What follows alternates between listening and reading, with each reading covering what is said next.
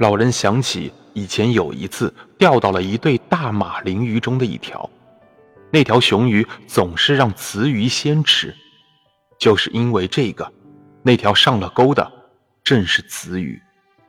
他发了狂，绝望而惊慌失措地挣扎着，不久他就精疲力尽了。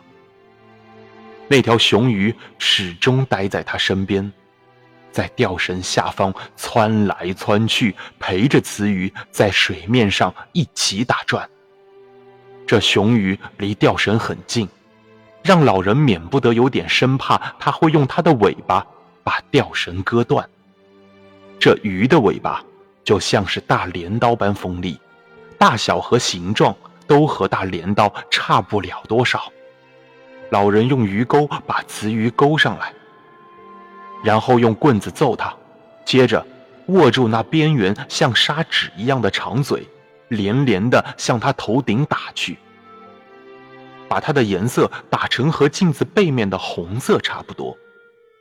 然后让那个孩子帮忙，把他拖上船去。就在这会儿，雄鱼一直跟在船的边上。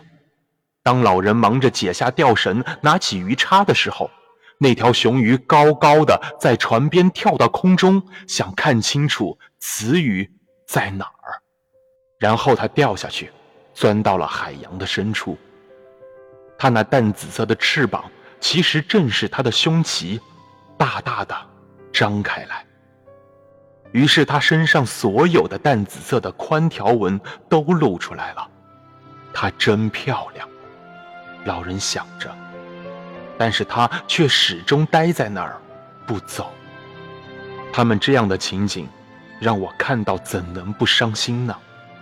老人在心里想着，那孩子也显得很伤心，所以我们请求这条雌鱼的原谅，马上把它宰了。如果那孩子在这儿，就好了。老人念叨着，接着把身子安靠在船头的边缘。那已被磨圆的木板上，通过勒在肩上的吊绳，他感觉到这条大鱼的力量。它正向着他所选择的方向，慢慢的而安稳的游去。